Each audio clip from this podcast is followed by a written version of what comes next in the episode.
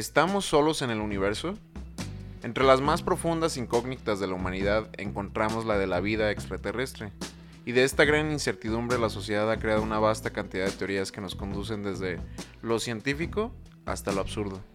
Objetos voladores no identificados, vacas abducidas, humanos lobotomizados, hombrecillos verdes, seres humanoides, reptilianos, insectoides, etcétera, etcétera, etcétera. De eso y más vamos a hablar el día de hoy en el diagrama de Venn. Aquí nos encontramos una vez más Aldo, di hola. ¿Qué onda? Yo soy ah, Aldo el Hobbit. Y yo soy Sergio. ¿Qué pedo? Eh, hoy, hoy va a ser un día de hablar de conspiraciones. Hoy va a ser un día de otro mundo, Sergio. Exacto. Básicamente, güey. Es- este tema, neta, a mí me llama mucho la atención porque me encanta, güey. La ciencia ficción a mí es algo que me, me apasiona mucho Ajá. y que tiene tantas vertientes en el factor social y eso es lo más interesante del tema, güey. O sea, cómo ha impactado a la sociedad el pensar en aliens. El pensar en güeyes verdes que vienen a, no sé, a matar a tus vacas, ¿no? Eso está bien cabrón. O güeyes que vienen a, a meterte algo, una sonda, ¿no? Por tus cavidades. Simón, hay muchas teorías muy locas, güey. Lo- los reptilianos, entre ellas, es de las que sí más digo que pedo, ¿no? Yo tenía un profe fanático de todo eso. Decía que los reptilianos sacaban el semen de los caños de toda Latinoamérica. Porque en Latinoamérica, pues, según él, eh, sucedía que nos encantaba tirar nuestros residuos de, de la masturbación por, por el inodoro. Y pues, pues de ahí lo sacaban los marcianos para hacer híbridos. Verga. Y, y sí podría tener sentido. Sí podría tener sentido si, digo, si estamos locos, ¿no? O sea que puedo ser hijo de unos muchos híbridos. Bueno, puedo ser padre. ¿Qué tal si de ni muchos siquiera, híbridos? qué tal si ni siquiera eres humano, güey? ¿Qué tal que yo soy un híbrido, güey? Que ya en nuestra sociedad está tan metido el pedo. Mira, tengo la piel medio reseca, ¿eh? Sí, güey. Si tienes la piel medio reseca, de- te lo advierto una vez, puede que seas un alienígena. Mitad alienígena al menos. Aquí entra un soundtrack de misterio. Pero empecemos desde el inicio, ¿no? Obviamente. ¿Dónde es el inicio? ¿Dónde, exacto, dónde empezaron todas estas madres de... Hay que hablar de aliens y de alienígenas. Para ello, yo creo que sí hay que irnos un chingo para atrás. Eh, A ver, hay que subirnos en el DeLorean. Vamos a viajar. ¿A qué año, Sergio? el siglo XVI fue un año determinante para que todas estas teorías empezaran. En el siglo XVI no había internet, ¿o sí? No, no, casi nada. Casi nada, poquita. La, la señal poquita, no te llegaba en esos entonces. Ajá. güey. Entonces, en esos años, lo que sí había era el telescopio, güey.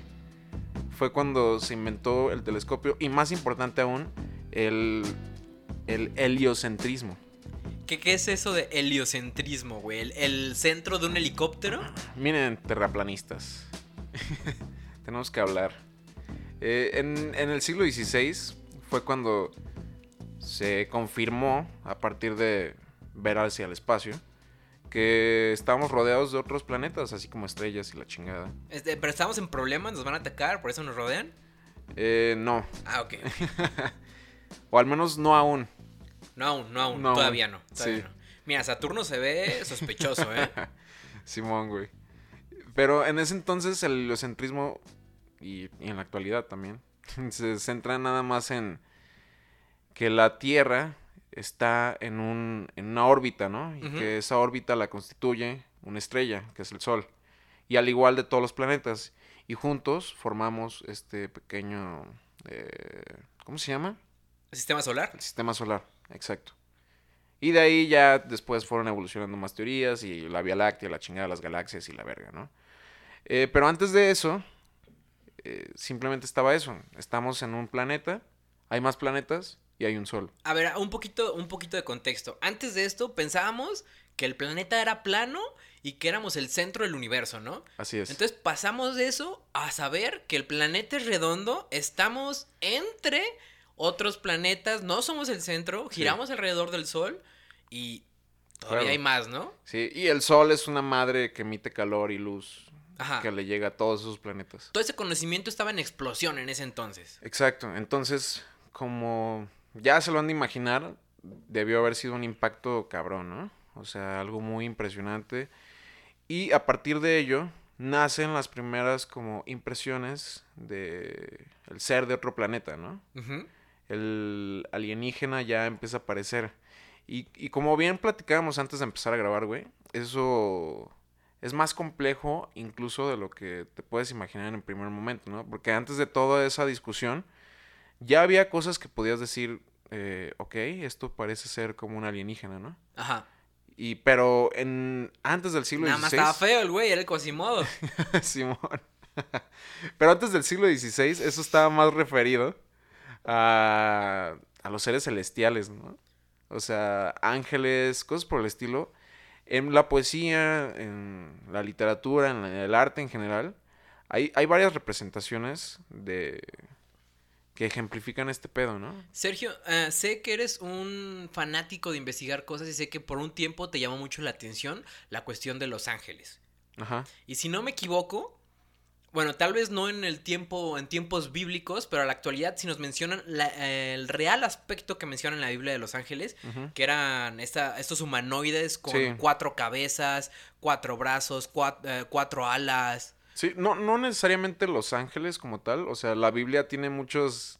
explora muchos monstruos y muchas cosas así extrañas, ¿no? Ajá. Ahí, ahí, si se ponen a buscar ahí en internet, van a encon- encontrar ilustraciones que ejemplifican muy bien todo esto que le estamos diciendo, ¿no? Ilustraciones basadas en, en la Biblia Sí. y que fueron hechos en hace mil años sobre esas lecturas. Y sí está muy cabrón, ¿no? Cabroncísimo, ¿no? Porque hay también cosas que son nada más como un aro, güey. Sí, Dicen, es un ángel, güey, vine a embarazar a tu mujer. sí, la angiología es compleja. Tiene muchas cosas que se alejan de la figura humana como tal. Pero si nos presentan eso en la actualidad, pensaríamos que son aliens, ¿no? Sí, fuera del contexto religioso, Ajá. totalmente.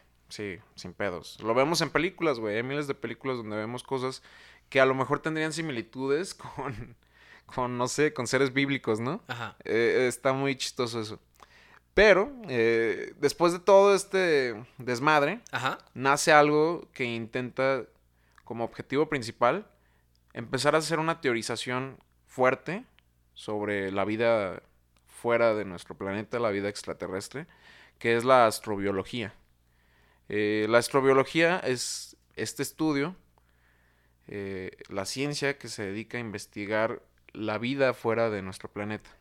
La vida fuera de nuestro planeta. Ajá, tanto la nuestra, o sea, el hecho de llevarnos a nosotros a convivir con otros eh, ecosistemas, otras atmósferas espaciales, tanto como series de otros mundos, ¿no? Y, y a la par empieza a unirse estas, tanto la ciencia ficción como tal, que ya, eso ya surge mucho después del siglo XVI, obviamente, ¿no? Eh, pero la ciencia está ahí diciendo cosas y hay muchos ejemplos y muchas... eh, o sea, la ciencia ficción ha demostrado que se puede convertir en realidad, ¿no? El, el hecho de imaginar madres, que tampoco está nada lejano de la, de la ciencia como tal, ¿no? El hecho de estarse imaginando posibilidades y teorías sobre lo que hay ahí afuera, eh, eso es lo que nos ha llevado también a evolucionar un poco. Entonces, pensando en eso, ¿por qué no hablamos un poco de, de representaciones de seres de otros planetas en, en la cultura popular, güey? En el cine, en la literatura. Por la literatura, ¿no? Claro, que ahí fue donde comenzó todo, ¿no? Sí. Eh, la primera gran obra de, de ciencia ficción que menciona a los alienígenas ya eh, como tal, interactuando con seres humanos, incluso mandándolos a la chingada, es La Guerra de los Mundos de H.G. Wells. Muy conocida, 1898 fue cuando se sacó esta novela, güey. Y fue un impacto bien cabrón. Yo he escuchado muchas historias eh, que he leído por ahí Ajá. sobre cómo la gente reaccionó a esta novela y la paranoia que causó esta novela, ¿no? Algo semejante a Jaws con, el, con los tiburones, ¿no? Exacto, sí. Sí, güey. Lees algo así que causa un poco de terror, un poco de miedo. La ciencia ficción está ahí. La trae a tu realidad porque eh, eso es algo que hace muy bien H.G. Wells en su novela. Eh, a poner a esto, poner el contexto totalmente de nuestro mundo. Ajá. Gente escuchando el radio y, y enterándose de que hay unas madres gigantes llegando a la Tierra que están a punto de desembarcar. y que contienen cosas desconocidas con... Sí, güey, todo este contexto alienígena. Entonces, la gente se lo tomó eh, muy en serio, ¿no? Y ese es como uno de los más fuertes eh, estandartes de la ciencia ficción. Mucha gente después se vio influenciada por él. Débilmente adaptada en una película que protagonizó a... ¿Cómo se Tom llama? Cruise. Tom Cruise, por supuesto. A mí sí me gusta, güey. Me gusta, pero siento que no termina de cuajar del Es, todo, ¿no? es otro pedo Sí. totalmente con la novela, pero sí tiene sus cositas. Pero con estas historias tenemos un elemento que pienso que se va a, a repetir en las demás, que es el final, bueno, la victoria humana sobre la vida extraterrestre con algo que es ah, corriente, por así decirlo. Ya sean los virus que tenemos en la sangre, ya sea agua, ya sea otras cosas, ¿no? De la vida cotidiana que para nosotros es normal. Para estos sujetos que vienen a invadirnos, no, güey, y, y va a ser su perdición. Claro, y tiene mucho sentido, pero también se me hace muy pendejo pensar, como pasa en la película, Ajá. que un alien va a decir, a la verga, voy a ir otro, un alien que creó una nave alienígena enorme, güey, va a decir, a la chingada, voy a ir sin ningún tipo de defensa a mi- hacia mi cuerpo y me voy a salir a matar güeyes. Y Oye, me voy a exponer a- Pero para los que no le hemos, leído la novela, ¿también se extinguen igual en la novela que en la película? Eh, no sé, güey. Si te soy sincero, no sé. Yo he leído la novela Ajá. eh, como hasta los primeros siete capítulos. Porque, y esto sí lo tengo que decir, Ajá. que se me hace muy importante. Se me hace muy, muy pesada esa novela. Muy ¿sabes? descriptiva. Es demasiado descriptiva, muy compleja. Me encantan eh, hasta donde he leído, pero no me han dado ganas de explorar más allá, la neta. Que esa es otra gran característica de la literatura de ciencia ficción, por lo menos en este ámbito, que te explican un chorro de máquinas inventadas, te explican un chorro de cosas que solamente hasta ese momento existían en la imaginación del creador. Entonces tiene que ser como muy detallado según él y a veces para el lector dices, güey, ya, dime qué hace Sí, al esto", menos ¿no? para también el lector contemporáneo, ¿no? Sí, para el lector contemporáneo, por lo menos. Que, que digo, no está mal incursionar y decir, a huevo, quiero leer esto y me gusta. Ajá. Pero para, al menos para mí, sí me, me cansó un poco. Que no toda la ciencia ficción es así tampoco. No. O sea, también hay una división entre ciencia ficción dura y ciencia ficción blanda, ¿no? La dura intenta así de verdad traer todo un ambiente científico a lo que está contando y describirlo así a detalle con eh, bases científicas como tal y la blanda pues no puede, puede usar a los alienígenas para asustar niños o la chingada lo que sea no pero como decía esto inspiró a muchas personas más entre ellas uno de los que yo creo grandes escritores que se puso a hablar ya de marcianos y que esta sí me la aventé completa es Crónicas Marcianas de Ray Bradbury gran escritor de ciencia ficción en general, ¿no? O sea, Sí. lo que me llama mucho la atención, por lo menos de él, fue en Mr. Fahrenheit. ajá Fahrenheit Es, ah, sí, Fahrenheit 405. Simón, es- algo así. Ajá. Sí, sí, sí. Ah, fue que también hay como ciencia ficción social. No solamente te, te pone... Sí, porque, porque también para, para Bradbury su objetivo tampoco... Un ejemplo de ciencia ficción blanda, ¿no? Ajá. Bradbury nunca se metió tanto en eh, teorizar todo lo que estaba describiendo. Algunos lo llamarían fantasía. Sí, y se, y se enfocó en el pedo social, sobre todo. ¿no? Sí. Que a mí también, eso yo creo que a mí me parece más interesante que leer de ciencia. No digo que, la, que leer de ciencia sea un desperdicio, para nada, ¿no? Pero a mí, eh, mis gustos y mis preferencias me inclinan más hacia este güey. Y, y totalmente eso es lo que más me gusta de la ciencia ficción, güey. Explorar temas y que la ciencia ficción sea una excusa para ello, ¿no? Bradbury lo hace muy bien. Eh, otra persona que también creo que lo hace muy bien y que ese güey yo creo que sí se mete un poco en cosas más serias es Stanislaw Lem. Solaris, que por cierto es una maravilla de novela. Y también la película de este güey, el, el ruso. ¿Cómo se llama ese güey ruso que hace películas chidas, muy profundas, muy elaboradas, con técnica? Pues hay varios rusos que hacen películas Busquen, así. busquen la peli de Solaris, van a encontrar su nombre. La encuentra así, o sea, Sí, pero, no hay pero la novela Ajá. originalmente es de Stanislaw Lem, ¿no? Y está bien chido porque aquí ya hay un, un planteamiento un poco diferente al convencional, ¿no? El ser alienígena es un, un mar, un mar enorme que tiene un pensamiento propio y que se manifiesta de diferentes maneras con los seres humanos que llegan a ese planeta. Y es muy complejo. O sea, ya te aleja un poco de esa concepción humanoide que tenemos del alienígena y lo lleva a otro nivel con una, una formación celular que se ve como agua pero que no es agua y que es un ser viviente que abarca todo un planeta, por lo que es enorme, pero que también su, su pensamiento está dividido y que llega a tener diferentes sensaciones dependiendo de cómo se divide a sí misma. Oye, que, que eso, eso me recuerda mucho a, a los principios de varias mitologías, donde el ser principal es tan grande y tan vasto que dentro de su mente se divide y eso va creando como la creación, pues todos los diferentes dioses que crean después planetas y en consecuencia. Sí, de hecho ahora que lo dices me recuerda también a, el Génesis del Señor de los Anillos. Ah, sí. Que justo es así, ¿no? Y Lubartar es el, ser supremo, ¿no? Ajá. que, comienza a cantar. Eh, Ajá. Eh, y el sonido crea otros seres y la chingada. No, pero primero crea como la melodía y ya después dice que le va a dar vida hasta la melodía y ya comienza a tener como la... Eh, a ver, es un pedo muy interesante. y muy chingón, ¿no? O sea, te hace pensar que también lo religioso está muy ligado con... Eh, ¿La vida extraterrestre? Mm, sí, güey, con el desconocimiento de las cosas, güey, con el intento de explicar lo que no podemos entender. Ajá. Hay, en la última peli de Star Trek, de las últimas que salieron, con J.J. Abrams a la cabeza, Ajá. hay una escena muy chingona en una... Al principio de una de las dos películas que hizo, no me acuerdo cuál es, si es Discovery, creo que sí es Discovery. Pero bueno, el punto es que hay estos güeyes, todo, todo el Enterprise, llega a, una sociedad primitiva. Primitiva. Es la, es la primera escena de la, de la película. Ajá. Llega a una sociedad primitiva y estos güeyes, esta comunidad, ve la nave, ¿no?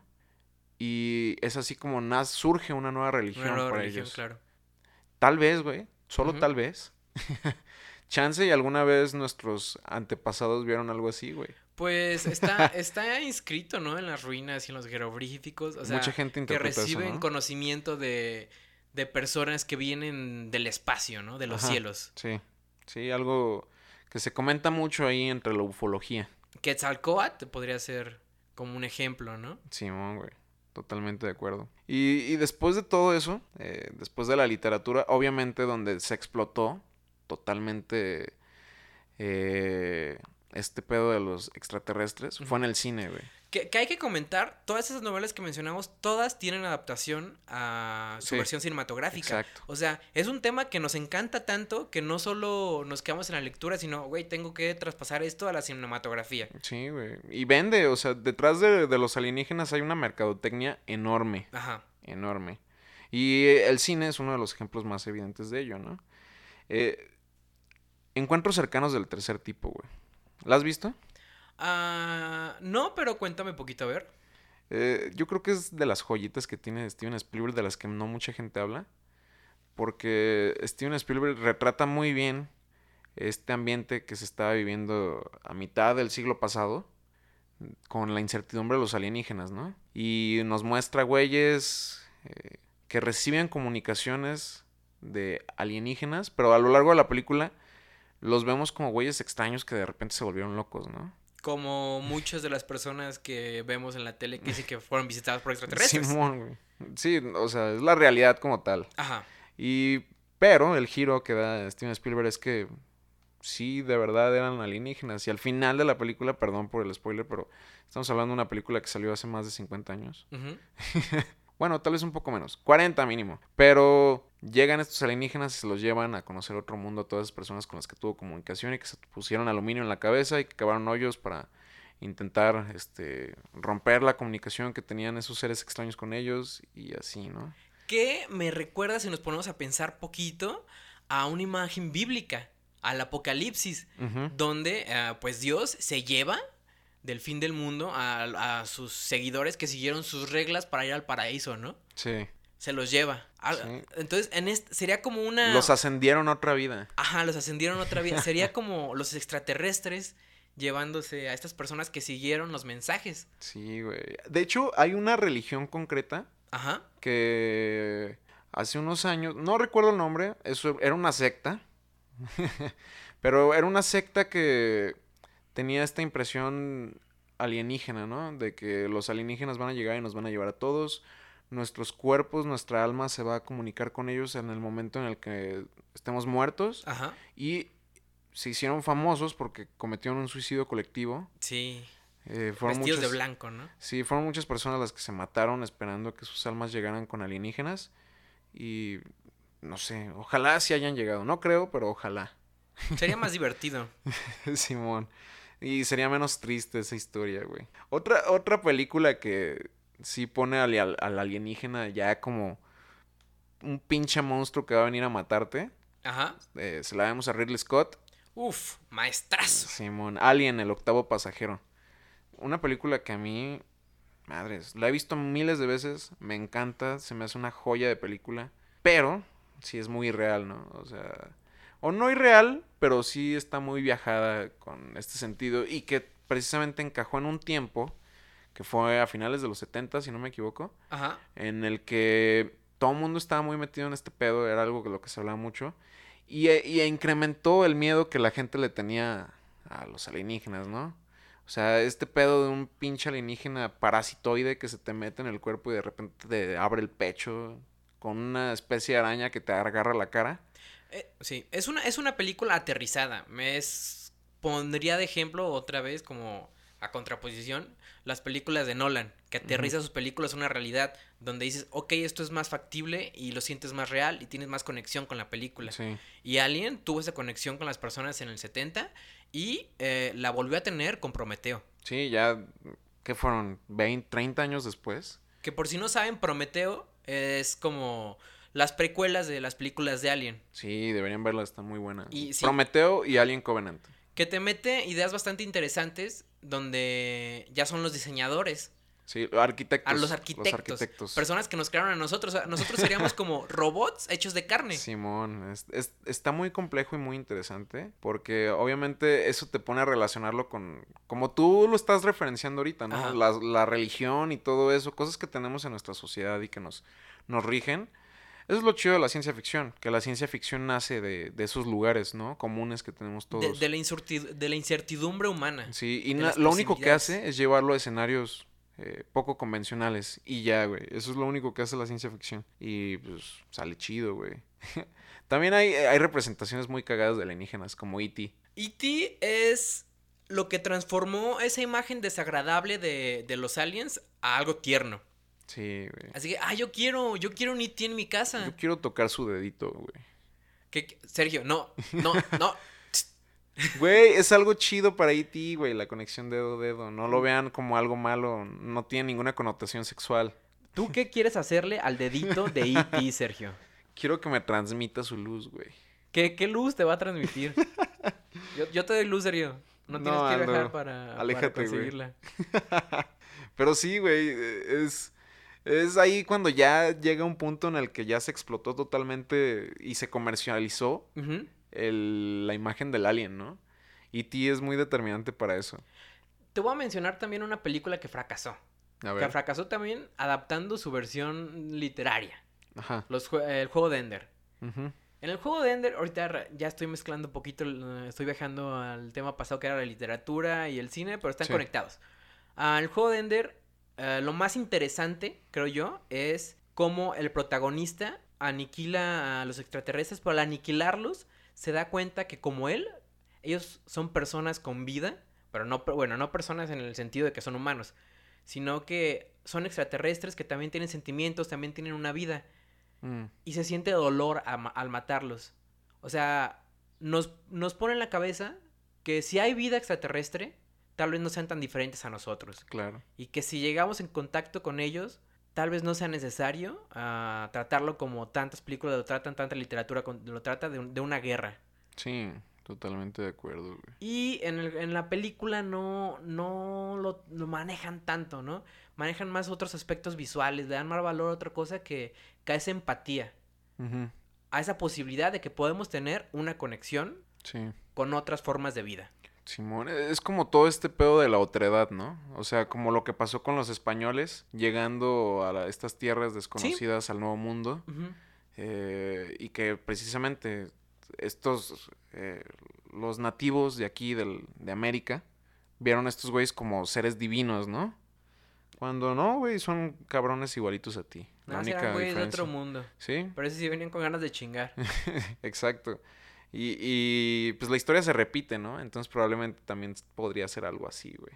¿Sí? Y, y ese es como también el miedo que causan muchas personas pensar en, en ya en sociedades alienígenas, comunidades alienígenas eh, bien formadas de otros planetas. Pero sí, está cabrón, güey. Halo, Halo es un gran ejemplificador de, de esas guerras entre mundos. y- de entre especies, Entre que también mezclan este parásitos, mezclan religión, sí. que es como la gran guerra, ¿no? Por la religión de, Simón. del Halo está muy chido, güey. Ya, ya no seguí explorando Halo, me quedé en el 3. Ujú. Pero la historia continúa chida, ¿no? Tú sí, tú sí lo has jugado, ¿no? Sí, ah, diría que el pináculo de Halo es Halo Reach. Ajá. Las otras dos también, pero creo que Halo... Con que a Halo Reach está muy bien. Ok. Jueguen videojuegos, amigos. Aunque lo, lo que explora después es ah, la inteligencia artificial. Mm, El poder de la inteligencia artificial tomando la independencia de... De, ah, ok, tú nos creaste humanos, pero ya pintamos nuestra rayita, ¿no? Sí. Que es también mucha línea que sigue esta literatura y cine de, de alienígenas, ¿no? Somos estos seres de otro mundo, pero también nosotros creamos otras cosas, ¿no? Que son los robots y la Claro. inteligencia artificial, Como el pedo de los arquitectos con los seres humanos como tal, ¿no? por supuesto, de, Sí. de Prometheus de Alien. Ajá, no- creamos también nuevas sociedades. Me acuerdo de un episodio de Los Simpsons, por ejemplo, Ajá. donde Lisa, que es en Casita del Horror, donde Lisa hace una sociedad en miniatura en un bowl o en un plato así hondo, güey. Y la pinche sociedad empieza a avanzar en putiza, güey. Y ven a, a Lisa como la diosa de, de su sociedad y a Bart como el demonio. Entonces empiezan a, a hacer naves y a ir hacia allá y empiezan a matarlos. Ah, sí. A intentar matar a Bart. Está bien cagado, güey. ¿Sabes a qué me recuerda eso? A un capítulo de South Park Ajá, en el que Carmen hace los semen, mezcla su semen con Artemia ajá. y, y salen esas, criaturitas, ¿no? Que ven a Carmen Simón. como su dios y a Kyle como, como el Simón, diablo, es verdad, me acuerdo de ese episodio. De hecho, el primer episodio de, de South Park, como tal, Ajá. llegan unos alienígenas, ¿no? Sí. No me acuerdo bien qué verga pasa, pero sí llegan los alienígenas. Los alienígenas son importantes en el mundo de South Park porque hasta cierta temporada, no sé si en todas, creo que en cada capítulo salía escondido un alienígena. Qué cagado. güey. Está, está buenísimo. Luego Futurama, güey. Hablando de, esos, de Oh, esas sí. series. Futurama, buen ejemplo de, de cómo la globalización se expande mm, más allá de, de nuestro Del- mundo, ajá. ¿no? El universo entero. Ricky Morty, Otro gran ejemplo. otro gran ejemplo de globalización Y, y que le da... esta- universal. Ajá. Eso. Eso, una, una globalización Espacial. espacial. Esas serán las palabras. Pero también aterriza a decir, "Pues, no tiene nada especial, no se alarmen, ¿no? Ajá. Esto, esto va a ser normal. Sí, eso, eso es como el mejor escenario, ¿no? Ajá, en- en- Porque- claro. Siempre está como eso en tu cabeza de que, ¿y si sí llegan y nos matan a la verga todos? Pues mira, no valemos tanto la pena, ¿eh? Como especie. Pues sí, güey. Con que no maten a los perros, ¿no? Muchos dirían eso. Va- van a venir güey, y se van a llevar a los perros. Ya, Eso sí sería una tragedia para el mundo, güey. Que no siguen al mío, culeros. Hay, hay un videojuego que se llama Destroy All Humans. No sé si lo ubicas. Divertidísimo. Está cagadísimo porque tú eres un, un alienígena kryptoniano, Ajá. que te llamas Crypto en el videojuego. Y lo que tienes que hacer es abducir un chingo de gente, meterte en la KGB, adueñarte del gobierno de los Estados Unidos y, y ya, ese es el objetivo del juego. Posicionarte en el gobierno de los Estados Unidos y controlar el mundo desde la apariencia eh, espacial. Y ahí te meten en la piel de, del extraterrestre, no eres Sí. el humano salvando el mundo, No, sino eres eres, el extraterrestre. Eres ese güey sacándole el cerebro a, a gente que ves por ahí y, a- y apoderándote de su cuerpo. Buenísimo juego. Hay veces que me gustaría ser un alienígena, güey, de, ese, de esa calaña y venir y hacer mierda al mundo, güey. ¿Sabes? A mí, si fuera un alienígena, yo sería más como los de Communion, esta película de 1988, Ajá. eh, que es protagonizada por Christopher Wal- Walking. Walking, ajá. Ajá. Eh, pues este güey lo, lo secuestran los alienígenas y tiene fiestas bien chidas ahí con los alienígenas, lo drogan, güey. Güey, que los alienígenas te llevan y te den droga gratis, está Sí. chido, güey. Habíamos dicho también de esta peli de. Night Shyamalan. ¿Cómo se llama? Señales. Señales. Ahí sí, ahí están más, más de miedo. Ahí, ahí está esa, esa visión ya ocultista del alienígena, de la que ahorita vamos a hablar un poco. A ver, a ver. Hay, hay facetas Ajá. que se fueron creando a lo largo de la historia que dividieron este acercamiento hacia los alienígenas, ¿no? Bueno, hacia los extraterrestres, porque alienígena es un término más empleado en la ciencia ficción, no Sí. tanto en la ciencia. Eh, y es justo la división entre ciencia como tal, la ciencia dura y concreta que busca resultados coherentes, Datos. datos. La, u- la ufología, que tiene la ufología es casi lo mismo, pero con un lado totalmente de nuestra sociedad, Ujú. que es este, la comercialización de ello, ¿no? Ok. Es el vender un producto que parece ser científico y que puede tener un poco de ello, pero sobre todo se basa en el capitalismo. Ok.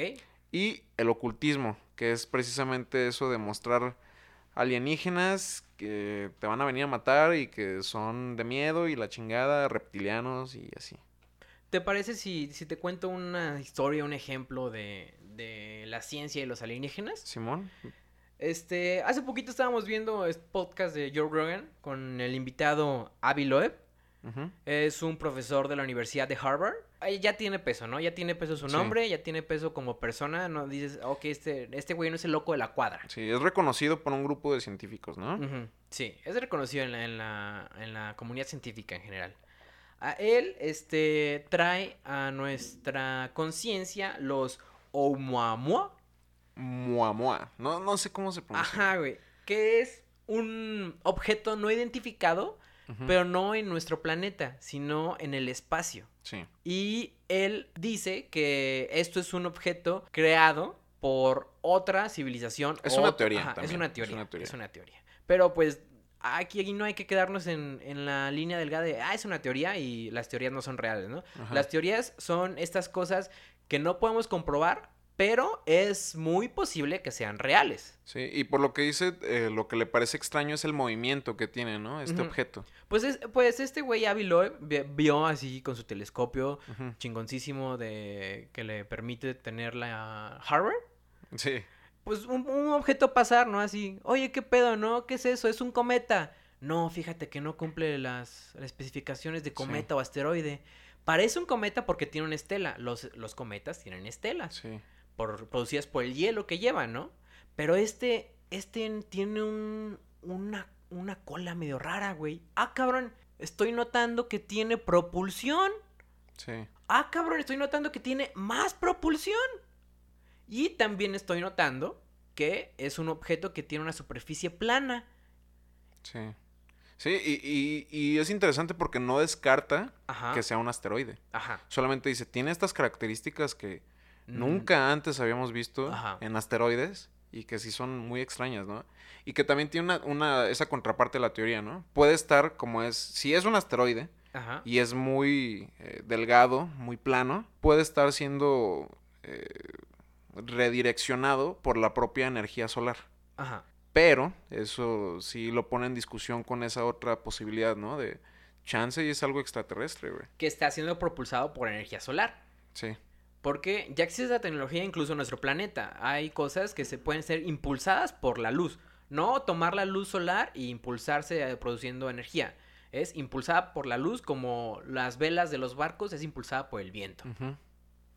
Eso es un huma huma, esa- o sea, es Sí. algo cabroncísimo. Y sí, y, y es bien interesante porque precisamente, o sea, la, la ciencia, eh, la razón principal por la que considera esto de una manera muy fuerte Ajá. es porque está observando la Tierra como un ejemplo y como se, se, se ve toda la ciencia, ¿no? La ciencia es como de que esta reacción que está sucediendo aquí obviamente va a estar reproducida en otros, en otros lugares, en otras manifestaciones y así se va a estar reproduciendo constantemente, ¿no? Al igual con la Tierra. La Tierra es el ejemplo de un espacio que puede existir en otros lugares. Porque estamos hablando de que nosotros, nuestro planeta, habita en, una, en un sistema solar, ¿no? Y en este sistema solar eh, hay una cantidad específica de planetas. Pero fuera del sistema solar hay otros sistemas solares. Y más allá del sistema solar hay una Vía Láctea, que es una galaxia, ¿no? Y más allá de esa galaxia hay otras galaxias. ¿Cuántas? Ni idea, güey. Pero hay miles y miles y miles de millones de posibilidades de que no estemos solos en este vasto universo. Vaya que vasto, ¿no? Entonces la ciencia al pensar eso pues, tiene un chingo de sentido, ¿no? El milagro, lo, lo extraordinario sería no estar solos, ¿no? Sí, En todo el universo. Que también eso es una teoría científica también. Y pero sí está muy cabrón. No tan Imagínate. popular. Sí, imagínate de verdad que nuestro planeta sea el único de todas las cantidades de planetas que existen que tienes vida. Es que está bien cabrón porque, o sea, por lo menos nuestra forma de vida es el resultado de casualidades, güey. Sí. De casualidad tras casualidad tras casualidad, de, de condiciones muy específicas. Sí, güey. Y, y además también, o sea, también hay que pensar en las etapas de la vida que ha existido en nuestro propio planeta, ¿no? Porque en un principio la vida era nada más celular. ¿Qué tal si también en otro planeta la vida es nada más celular? En un planeta más cercano, lo más posible cercano, y por eso tampoco ha habido comunicaciones, ¿no? Ajá. Eh, la NASA ha intentado mandar mensajes sin destinatario alguno hacia el espacio por a, a través de radiación, de, de ondas radiales, ¿no? Y a lo que mucha gente le parece muy irresponsable. Pues es que también tiene que ver con todo este cine de ciencia ficción Sí, que dice, ay, güey, mandamos unas señales y ya los marcianos van a venir. ¿Qué tal si lo toman como declaración de guerra, no? Ajá. Así, ah, este, este- estos pinches científicos me están mandando esta fórmula matemática que solo puede entender una civilización que es capaz de producir ciencia, porque la ciencia es un idioma universal. Entonces los voy a ir a atacar. Me gustó el, el- el acento de Alien. Es- Muy apropiado. Este alien es de Videmburgo, güey. Un, un- un país en el que siempre, o que a un planeta en el que siempre está nevando y, la, y las condiciones de vida es difícil. Sí me lo imagino, güey. Está a cuatro galaxias de distancia. ¿Tú, tú crees que si, si hubiera alienígenas al menos cercanos a nosotros, digo, dentro del- de, nuestra, de nuestra Vía Láctea, Ajá. serían similares a nosotros? Dentro de nuestra Vía Láctea no hay, no hay alienígenas, güey. O sea, que Ajá. se hayan producido en un, en un planeta, no hay. No hay evidencia de ello. Sí, no hay evidencia. Puede, pueden que sean Pero, visitantes. ¿y si sí? Pues, ¿Crees no, que no, podría no. ser similar? No, no, no, no. Mira, lo que... ¿Qué, qué, ¿Por qué lo dices tan convencido, güey? Güey, porque no hay condiciones para que sobreviva y no hay evidencia alguna. Tenemos tecnología bien cabrona para analizar Ajá. por lo menos la Vía Láctea. La Vía Láctea ya, la Ya, conocemos ya hay planetas descubiertos donde sí hay condiciones, Sí, pero no están en nuestra Vía Láctea. pero esas condiciones son iguales a las nuestras. güey. Ah, sí, sí, sí, pero no están en nuestra Vía Porque Láctea. una de las grandes preguntas es, nuestra, la, la forma del ser humano Ajá, está basada en el carbono, ¿no? sí. ¿Qué tal si hay formas de vida que no están basadas en el carbono? Sí, por lo menos. Ahí ajá. complejiza eso muchísimo más. Sí, sí. Y, y sí te hace preguntarte cosas, ¿no? ¿Qué tal si pasaste algo por alto y, y dejaste algo al lado? No puedes asegurar que en la Vía Láctea no hay vida, güey. Ahí te va mi opinión. Si nadie ha Ajá. asegurado que ni siquiera en nuestro sistema solar hay vida, güey. Nadie lo ha asegurado. ¿Vida en qué forma? ¿Bacteriana? Ya, se, ya, sea, ya hay evidencia de que sí. En Marte sí hay vida bacteriana. Con ¿no? eso, güey. Eso es vida. Sí, pero lo, lo que estamos hablando ya es vida inteligente, ¿no? Ajá. Ahí te va mi, mi opinión, güey. Yo pienso que no sé si en nuestra Vía Láctea, güey, pero yo siento que sí hay vida inteligente y que esta vida inteligente sabe de nosotros, güey. Pero como es una vida inteligente que ya tiene los recursos como para crear un transporte así chingoncísimo para andar en el espacio a su voluntad, güey.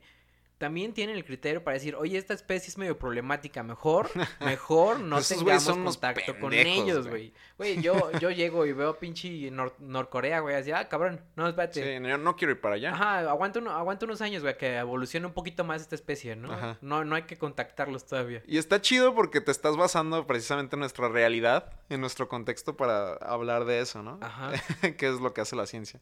Hay una ecuación, que es la ecuación de Drake, ajá. que intenta estimar esto, ¿no? ¿El rapero? Exacto. ¿Él tiene esta ecuación? Es, es su carnal, es su hermano. Ah, es su También hermano. se llama Drake y es científico. Ah. Esa ecuación estima la cantidad de civilizaciones en, en la Vía Láctea Ajá, que podrían recibir emisiones de radio detectables. Únicamente en la Vía Láctea. ajá. Eso es lo, en lo único que se está con- concentrando esta teoría, ¿no? Ah, pero también hay que, hay que poner que ah, estas civilizaciones pueden que no hayan nacido en la Vía Láctea, sino que vengan de visita y estén en la Vía Láctea. Eso no lo considera la ecuación de Drake, Ok. pero podría ser. Ah, le falló allí. La ecuación de Drake, aquí está lo que considera, ¿no? Ajá. Pueden buscar la ecuación de Drake ahí en internet y ver, son muchas letras que, que no van a entender, yo no las entiendo, pero aquí está la explicación. A ver. Eh, la primera, eh, el primer dígito, eh, la primera unidad, carácter de, de esta ecuación es el número de civilizaciones que podrían comunicarse en nuestra, en nuestra galaxia, en la Vía Láctea, ¿no? Eh, o sea, ya vida inteligente, ¿no? Que pueden emitir comunicación. La segunda es el ritmo anual de formación de estrellas adecuadas en esta galaxia.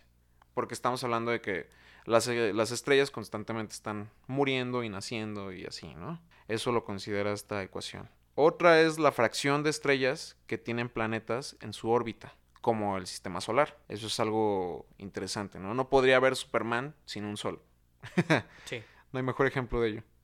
Eh, el número de esos planetas orbitando dentro de la zona de habitabilidad de la estrella.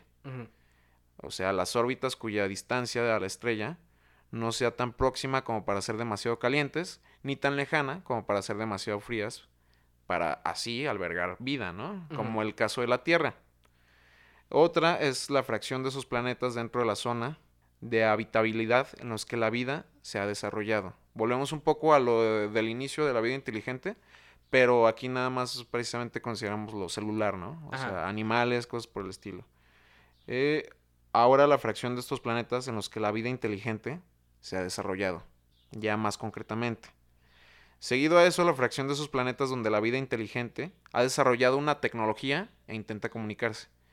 Y finalmente, el lapso, medido en años, durante el que una civilización inteligente y comunicativa puede existir. Entonces es un pedo así como muy bien estructurado y que está muy bien aceptado esta teoría. Pero ya es bastante vieja, ¿no? Sí, ya tiene sus años. Salió creo que en, en los ochentas. Porque ya está claro que no hay vida capaz de comunicarse aquí en la Vía Láctea. ¿Está claro? Sí. A ver, dame, los, dame la, la prueba así concreta. Ajá. ¿Dónde está escrito eso de que no es que, que no está claro? Mira. Bueno, que está claro. Fíjate que no tengo los miles de estudios, güey, sí, a la mano en la que dicen que no hay una emisión de comunicación en la Vía Láctea. En la Vía Láctea, no estoy diciendo que fuera No, la Vía no, Láctea, esta, esta ecuación no considera, no considera si hay este comunicación. Considera la posibilidad de que la haya. Eso lo considera, güey. No que haya concretamente comunicación. Ah, pues eh, la posibilidad ahora es cero. ¿Según qué? Bienvenido a la ¿Según actualidad, güey. Actualízate. La Vía Láctea no es tan Muéstrame grande como dónde pensamos, viste eso, güey. Dime dónde viste eso. Pregúntale a la comunidad científica. La comunidad científica en general te lo dijo, güey. Sí, en general. Llegó y te habló y te Fí- dijo, Fíjate que el Aldo. departamento de la comunidad científica eh, tiene mi, mi número, me habló y me dijo, oye Aldo, este, dile a Sergio que muchos científicos estamos de acuerdo en que no hay vida inteligente, Ajá. o por lo menos que se quiera comunicar con nosotros, en la. Vía Láctea. Dile que la Vía Láctea no es tan grande ni tan misteriosa. Güey, la ciencia no funciona así. La ciencia no es de que determinantemente dice, no existe eso y ya. Tiene que haber más trabajo de por medio para llegar a conclusiones concretas, güey. Lo que te estoy diciendo es un resumen de todo ese trabajo. bueno, está bien, a lo mejor yo no sé. A lo mejor tú no sabes. A lo mejor tú no sabes tampoco. No. Pero bueno, dejemos esa discusión a un lado. Ajá. Porque hay algo que yo creo que es más interesante, güey. A ver. Y que es la ufología. Uy, ¿te cuento una historia de la ufología? Simón, a ver. Este, es, es, es como la frontera entre la ufología y una persona de ciencia. Ajá, sí. Es la historia del ovni Tic Tac. A huevo. Suena, Vámonos. suena que promete, güey. Sí. Mira, esta, esta historia comienza con David Favor, Favor, o como sea que se pronuncie su nombre. Y este güey es un piloto, bueno, era un piloto bastante experimentado de la Fuerza Aérea de Estados Unidos.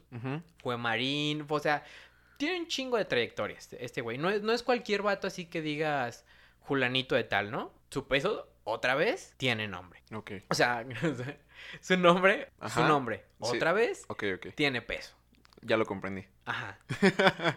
A este sujeto se le califica como el testigo más creíble de UFO. Ok. Para ser un piloto, güey, tienes que tener ciertos conocimientos sobre física y, y un montón de cosas bien, est- bien estrictas de, navegación, güey. No, no puede ser así cualquier, ah, súbete y, y manéjame el jet que tengo ahí, ¿no? Ah, sobres, güey. Pues este güey en una de sus misiones de reconocimiento, güey, patrullando ahí con su jet, La, la, la, la, la.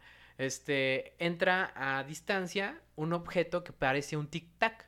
Este tic-tac está sobrevolando una zona de una manera bastante extraña.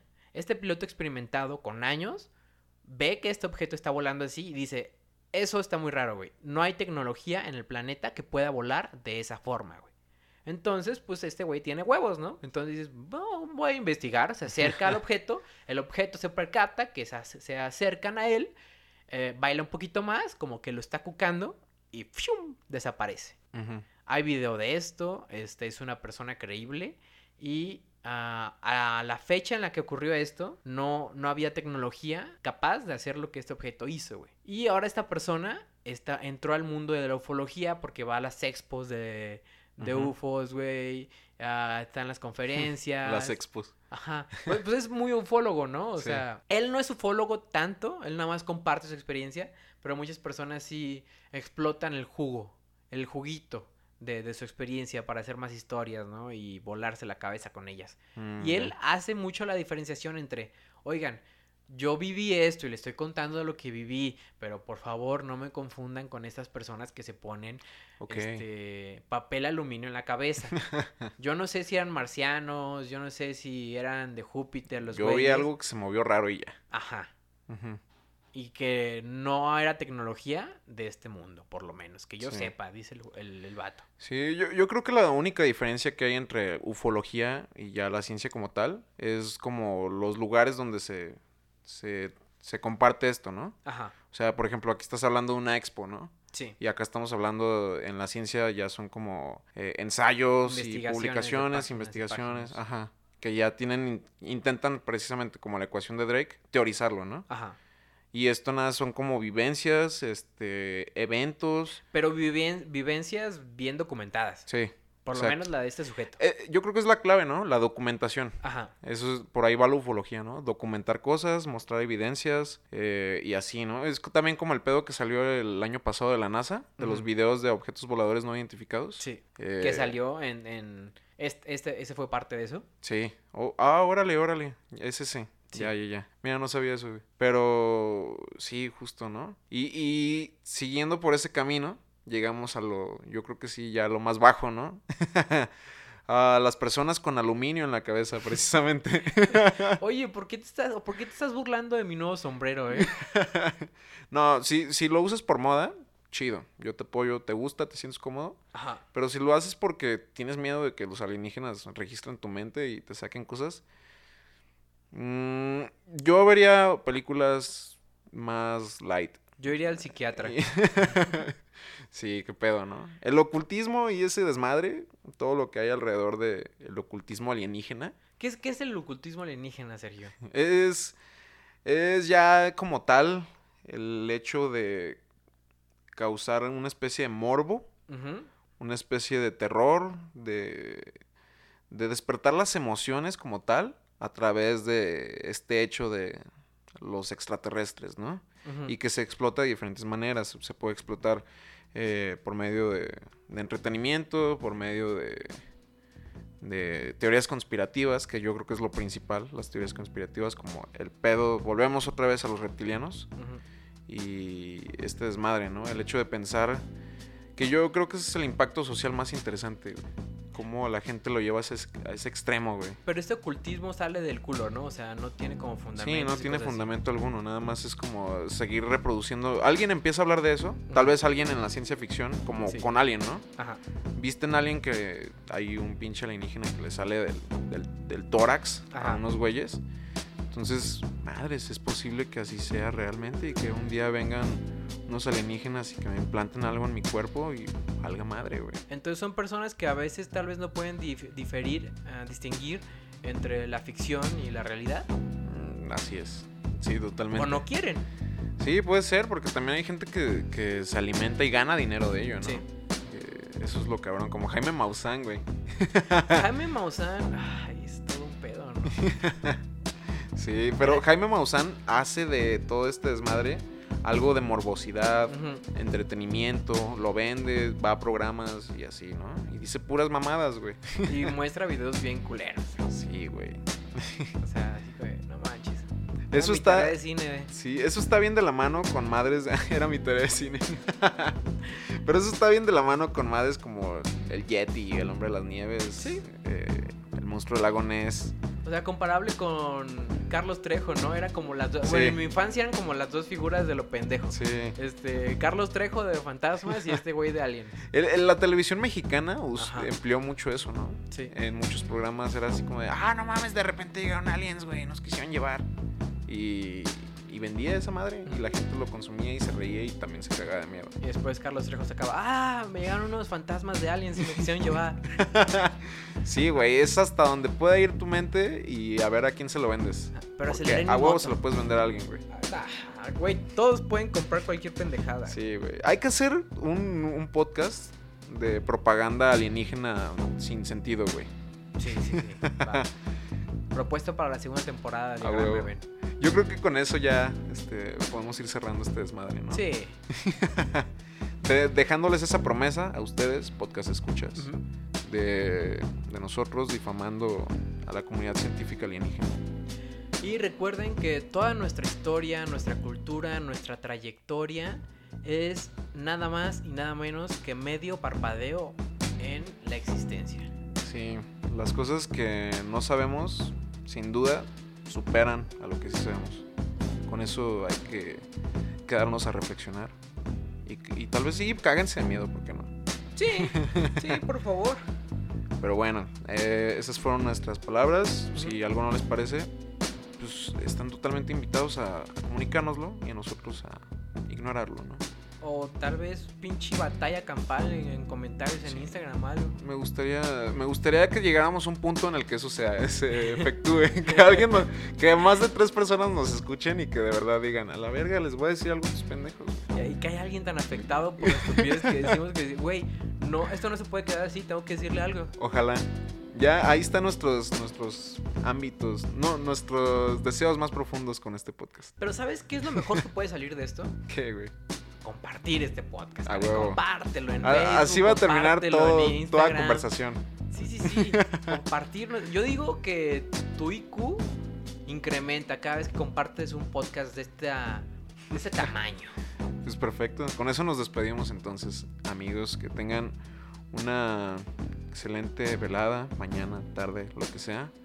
Y discutan de qué pedo, si algo les interesó eso, discútanlo ahí en sus reuniones con personas que les interesen los aliens. Que estén Después bien. de las 8, porque estas pláticas siempre pasan después de las 8. Ah, huevo. Y con unas copas encima, tal Sí. vez. Bueno, adiós. Adiós, amigos. Entonces, ¿tú tomas el cubano? Ah, huevo. Yo el de maguey. Arre, güey. ¿Quedó bien, no? Sí, eso quedó chido.